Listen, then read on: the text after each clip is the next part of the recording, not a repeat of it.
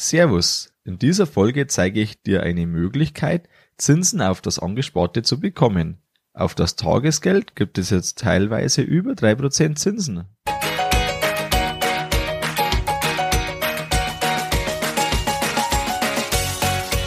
Herzlich willkommen beim Kuhstall Bau und Umbau Podcast.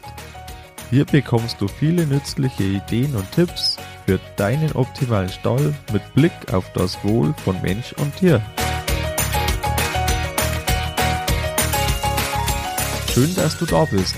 Ich bin Gusti Spötzl und ich unterstütze Milchkuhhalter, die richtigen Entscheidungen für ihren Stallbau oder Umbau zu treffen und eine für sich optimale Lösung zu finden, ohne jemals schon einen Stall geplant und gebaut haben zu müssen. Hallo in der heutigen Folge. Heute geht's ums Geld. Ich stelle meine Sicht dar, warum sich Tagesgeld als Geldpuffer und zum Sparen für zeitnahe Investitionen eignet, warum sich ein Konto bei einer Direktbank lohnen kann und warum man bei der aktuellen Inflation damit trotzdem Kaufkraft verliert. Wenn du gerade vor einem Stahlbau stehst, dann möchtest du wahrscheinlich Baufehler vermeiden. Es gibt eine kostenlose Checkliste, 10 vermeidbare Baufehler, die kannst du dir auf der Homepage sichern und in dein E-Mail-Postfach bekommen. Wie ist jetzt die Lage mit den Zinsen und mit dem Tagesgeld? Die Zinsen sind in der letzten Zeit stark gestiegen. Das hast du dann mitbekommen, wenn du dich mit einem Kredit beschäftigt hast, weil wer einen Kredit braucht, der zahlt jetzt deutlich mehr, als das noch vor einem, eineinhalb Jahren der Fall war.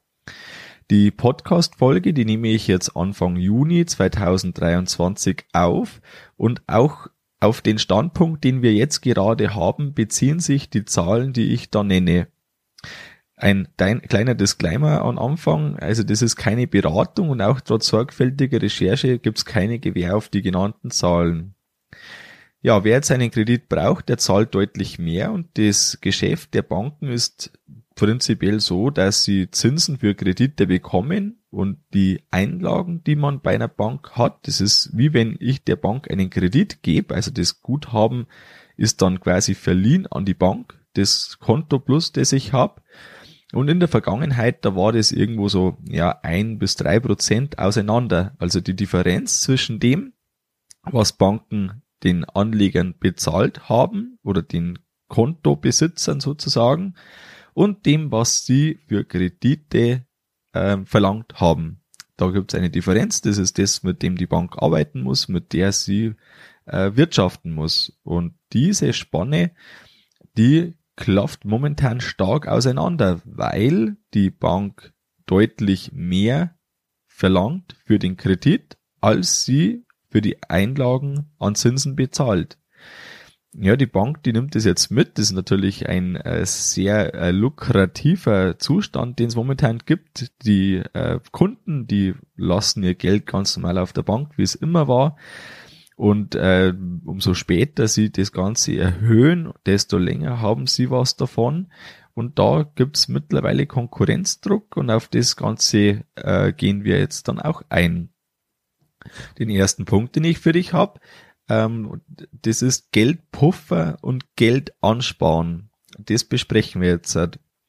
Also gemeint, wenn ich Tagesgeld sage, ist immer das äh, Konto, auf den man sein Geld auf das man äh, zu seinem Geld täglich Zugriff hat.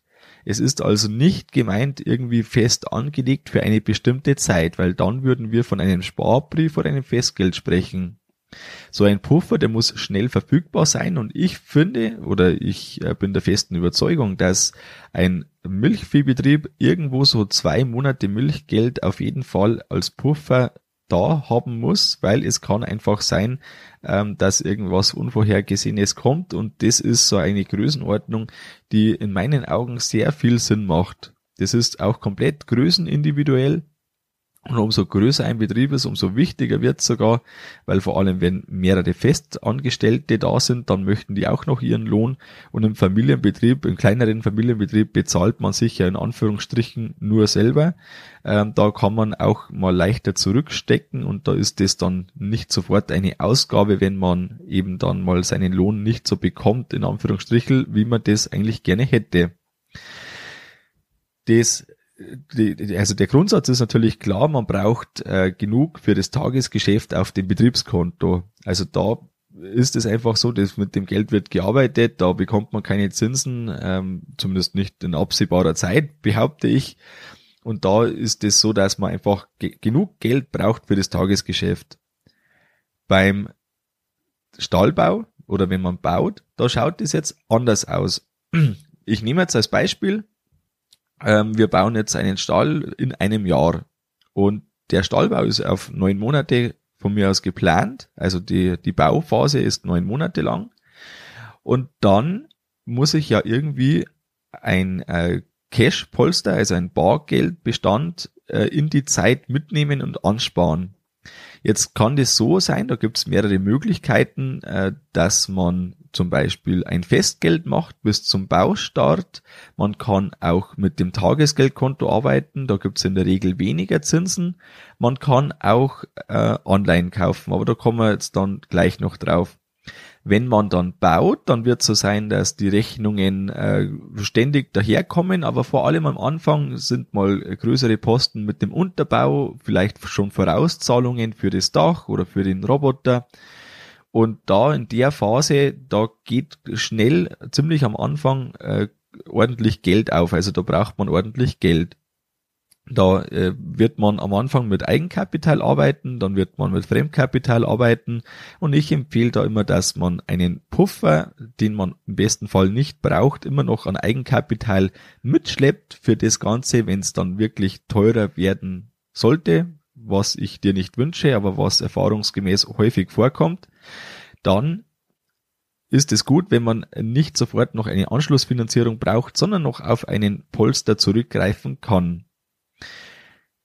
Jetzt muss man eben den Unterschied machen, wann man das Geld braucht, also zu einem festen Zeitpunkt, Zeitraum oder ob man einfach fast jederzeit darauf zurückgreifen können muss. Wenn man eben einen festen Zeitpunkt hat, zum Beispiel in einem Jahr, dann kann man online suchen, die zu dem festen Zeitpunkt auslaufen. Also eine Staatsanleihe oder eine Unternehmensanleihe, die zu einem bestimmten Zeit ausläuft oder auch ein Festgeld für online, da muss man sich wirklich einmal vorher informieren. Äh, man braucht ein Depot dazu und äh, kann das dann kaufen, aber wie gesagt, da muss man sich vorher informieren. Es lohnt sich aber, wenn man sich dazu informiert, weil man sehr flexibel ist bei Online. Also das heißt, man kann sie auch zwischendurch verkaufen, wenn sich die Situation ändert. Bei einem Festgeld kommt man ja praktisch nicht gut ans Geld und wenn dann nur äh, mit äh, deutlichen Abschlägen und dann war das eher äh, kontraproduktiv, was man da gemacht hat. Online kann man da äh, einfach verkaufen, wie eine Aktie oder ähnliches. Das geht da relativ leicht, aber wie gesagt, am Anfang muss man wissen, was man macht dann überlegt man sich ja manchmal, äh, ja, wie kann man jetzt denn eigentlich Steuern sparen, wenn man jetzt so äh, vor allem in der Phase ist, wo man sagt, okay, es ist eine Baumaßnahme geplant, dann macht es ja selten Sinn, dass man sich noch äh, Maschinen kauft, die vielleicht nicht unbedingt sein müssen. Ja, und wenn man dann den Steuerberater sagt, ja, wie kann ich denn äh, Steuern sparen, dann wird der oft sagen, ja, musst du Technik kaufen. Aber viel wichtiger ist ja die Frage, was kann ich heute machen, um für schlechtere Zeiten gut aufgestellt zu sein? Und da sind wir wieder bei meinen anfänglichen Geldpuffer, den ich doch für sehr wichtig halte. Ich äh, will jetzt auf das steuerliche Thema nicht stärker eingehen, aber natürlich äh, hat man äh, schon Möglichkeiten, wenn ein Bau fest geplant ist, dass man dann auch äh, steuerlich da gut hantiert. Ähm, IAB und Co. Und da wird sich eine Lösung finden, dass äh, das auch dann steuerlich noch gut passt. Aber trotzdem ist das nicht die Hauptfrage, sondern die Hauptfrage ist das, wie man durch auch mögliche schlechtere Zeiten gut durchkommt. Ja, das äh, führt jetzt direkt zu dem über, dass sich ein Konto bei einer Direktbank lohnen kann. Eine Direktbank im Unterschied zur klassischen Bank, äh, zu der du wahrscheinlich auch gehörst oder an der du dein Betriebskonto haben wirst. Es gibt da keine Filialen und äh, wenn man einen Ansprechpartner braucht, dann wendet man sich an den Support, wenn man irgendein Problem hat. Und das ganze äh, System, wie das aufgebaut ist, führt zu dem, dass da sehr günstige Strukturen vorhanden sind. Da gibt's kein großes Filialnetz mit vielen, vielen Mitarbeitern, die da mit versorgt werden müssen, sondern das sind einfach ganz andere, ganz einfache Strukturen, die sich da äh, aufgebaut haben. Jetzt ist ja so, dass die EZB den Leitzins auf über drei Prozent für die Bankeinlagen äh, angehoben hat. Jetzt gibt's eben schon Banken, die das hohe Zinsniveau an die Kunden weitergeben. Und da ist es so, dass äh, die Banken sich erstmal ähm, das lieber selber in die eigene Tasche wirtschaften, was ja völlig logisch ist aus Sicht der Bank.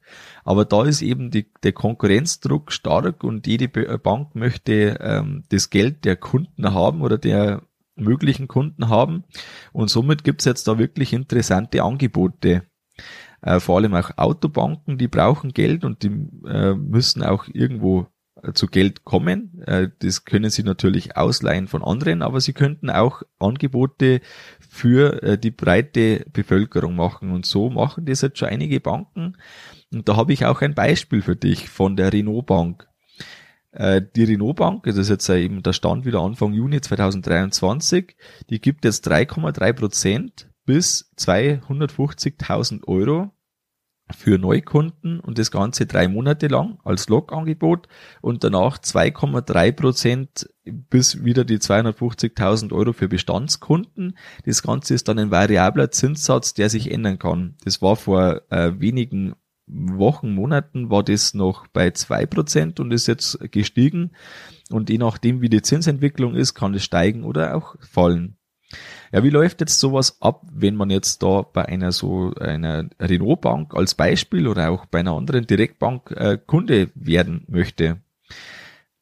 An sich meldet man sich da an, dann äh, bekommt man da seine Zugangsdaten, man muss sich authentifizieren äh, mit seinem Ausweis in einem Video-Ident-Verfahren auf einer App dann bekommt man noch einen Brief, da sind dann die Zugangsdaten oder die, die TAN-Daten drin, äh, die man da braucht. Also mit dem Handy macht man da den TAN-Generator. Und dann ist das Ganze auch eigentlich schon erledigt. Also das ist ein Zeitaufwand irgendwo unter einer Stunde, ganz grob gesagt. Und welchen Haken hat das Ganze? Ist das auch wirklich sicher? Natürlich, wenn eine Bank pleite geht, dann ist das Geld erstmal einfach weg. Also das könnte passieren, dass das Geld weg wäre. Hier gibt's eine europäische Einlagensicherung, also wenn man äh, Banken der EU wählt für das, was man äh, da an Tagesgeldkonto äh, machen möchte, dann gilt eben die Einlagensicherung und das bedeutet, dass 100.000 Euro pro Kunde pro Bank sicher sind. Also sicher im Sinne von dem, dass äh, der Sicherungsfonds eingreifen würde oder dir das Geld wieder geben würde. Hast du jetzt Summen, ich habe gesagt, die 3,3 Prozent, die gelten bis 250.000 Euro. Hast du Summen überhalb den 100.000 Euro, dann wäre im Falle einer Bankenpleite das Geld weg. Deshalb die Empfehlung ist hier ganz klar, ähm, pro Bank irgendwo die 100.000 Euro sollten am besten nicht gerissen werden und vor allem bei Banken, bei denen man äh, vielleicht nicht schon eine langjährige ähm, persönliche Bekanntschaft gemacht hat, also die örtlichen äh, Raiffeisenbanken, Sparkassen, halte ich persönlich, aber das kann sich auch mal als äh, fatal erweisen, halte ich persönlich als sicherer als eine irgendeine so Online-Bank, ganz nüchtern gesagt Wissen kann man es nie. Das ist völlig klar. Und deshalb hier der Einlagensicherungsfonds, da, äh, genau. Das ist einfach so, dass da äh, die Regierung im Endeffekt dann eingreifen würde oder dir das Geld wieder geben würde. Das ist auch der größte Haken an der ganzen Sache und ansonsten unterliegen sie der ganz normalen Bankaufsicht und von dem her kann man das als relativ sicher einstufen. Was macht jetzt die Inflation mit uns? Durch die hohe Inflation verliert man trotzdem, obwohl man Zinsen bekommt, Kaufkraft. Die Zinsen, die man bekommt, die sind unterhalb der Inflationsrate. Deshalb ist das, was man hier macht, leider immer noch Geldvernichtung. Nur nicht so schnell, wie das auf dem Girokonto passiert. Auf dem Girokonto bekommt man äh, 0% und auf ta dem Tagesgeldkonto kann es eben sein, dass man irgendwo zwischen 2 und 3 oder über 3% bekommt. Die offizielle Inflationsrate in Deutschland im April 2023, die war bei 7,2 Prozent. Das Bauen, also in der Landwirtschaft, wenn man jetzt sagt Stallbau und Co., da ist äh, das in der Inflationsrate nicht wirklich abgebildet, weil ja nur die Mieten drin sind in den allgemeinen Warenkorb, äh, der für die Inflationsrate zugrunde liegt. Jetzt ist es so, dass zum Beispiel Stahl tatsächlich günstiger geworden ist im Vergleich zum letzten Jahr. Dafür ist aber Beton teurer und was wir im Stahlbau deutlich merken, das ist die Arbeitszeit. Die Arbeitszeit ist deutlich teurer geworden in unserem äh, Stallbau, wir waren bei äh, über 10.000 Stunden, die da geleistet worden sind, allein auf der Baustelle. Man hat ja auch viele Einflüsse noch, die vorgefertigt werden, an denen Löhne auch eine Rolle spielt. Und wenn man das sich überlegt, ähm, auf den ganzen Stall gesehen, dann äh, ist es einfach ein ordentlicher Faktor, der hier schon zu Buche schlägt und das äh, können ruhig mal 1000 Euro pro Stallplatz schon ausmachen, rein die Arbeitszeit. Man muss jetzt aufpassen, dass äh, wenn man das Ganze äh, so aufstellt und wenn man sagt, ja, irgendwie die Inflation und gleichzeitig ich brauche ja das Geld und die Sicherheit und so, wie, wie gehe ich da an das ganze Thema ran? Man kann mit Tagesgeld, Festgeld nicht gut auf lange Sicht sparen. Wer fürs Alter vorsorgen möchte, fürs Alter sparen möchte, der muss faktisch in Aktien investieren. Das behaupte ich jetzt einfach so, oder das ist zumindest eine äh, sehr gute Möglichkeit. Es gibt auch noch andere Möglichkeiten, Immobilien und so. Aber ich finde, dass das auf jeden Fall dazugehört und am besten in breit gestreuten ETFs. Das Prinzip ist dann so aufgebaut, dass äh, das Girokonto da ist für die regelmäßigen Sachen, für das Tagesgeschäft. Der, das Tagesgeld, das nutzt man dann als Puffer man kann das Tagesgeld, Festgeld oder online auch äh, für kurz- und mittelfristige Investitionen einsetzen. Da passt es auf jeden Fall ganz gut und da darf man nicht in Aktien gehen, weil Aktien schwanken können und Schwankungen sind dann schlecht, wenn nämlich der Markt äh, runtergeht, also die Preise runtergehen von den Aktien und ich dann mein Geld brauche, dann hätte ich aktiv Geld verloren. Und deshalb kann man das da nicht machen. Das geht einfach nicht. Für mittelfristige Sachen äh, schlecht und für kurzfristige geht's einfach gar nicht. Das darf man einfach nicht machen. Für langfristige, durch die Schwankungen ist es sogar ein Vorteil, wenn man regelmäßig investiert, zum Beispiel mit einem Sparplan, den man auf einen Aktien-ETF laufen lässt. Da bringen einen die Schwankungen sogar noch eine höhere Rendite. Da nutzen wir die ganze und mit dem Endsparen machen wir uns dann Gedanken, wenn es weit ist, in 10, 20, 30 Jahren. Und da hat man dann eben äh, in der Kombination, wenn man es sich so aufstellt, hat man kurzfristig die Sicherheit, die man braucht und langfristig den Inflationsschutz. Und da ist man meiner Meinung nach sehr gut aufgestellt. Das Fazit jetzt der heutigen Folge. Das Tagesgeld eignet sich bestens für einen Geldpuffer. Es lohnt sich ein Konto bei einer Direktbank und durch die hohe Inflation verliert man aber trotzdem mehr Kaufkraft. Was nimmst du aus der Folge mit? Was ist das, was du sagst, ah, das ist jetzt vielleicht neu für mich oder das interessiert mich? Schreib mir gern eine E-Mail oder schreib mir in Facebook. Mich würde es freuen, wenn ich von dir höre und wenn du mir sagst, was du daraus mitgenommen hast. Das war's mit der Folge vom Kuhstallbau Podcast. Sei auch nächstes Mal wieder dabei. Dein Gusti Spötzl.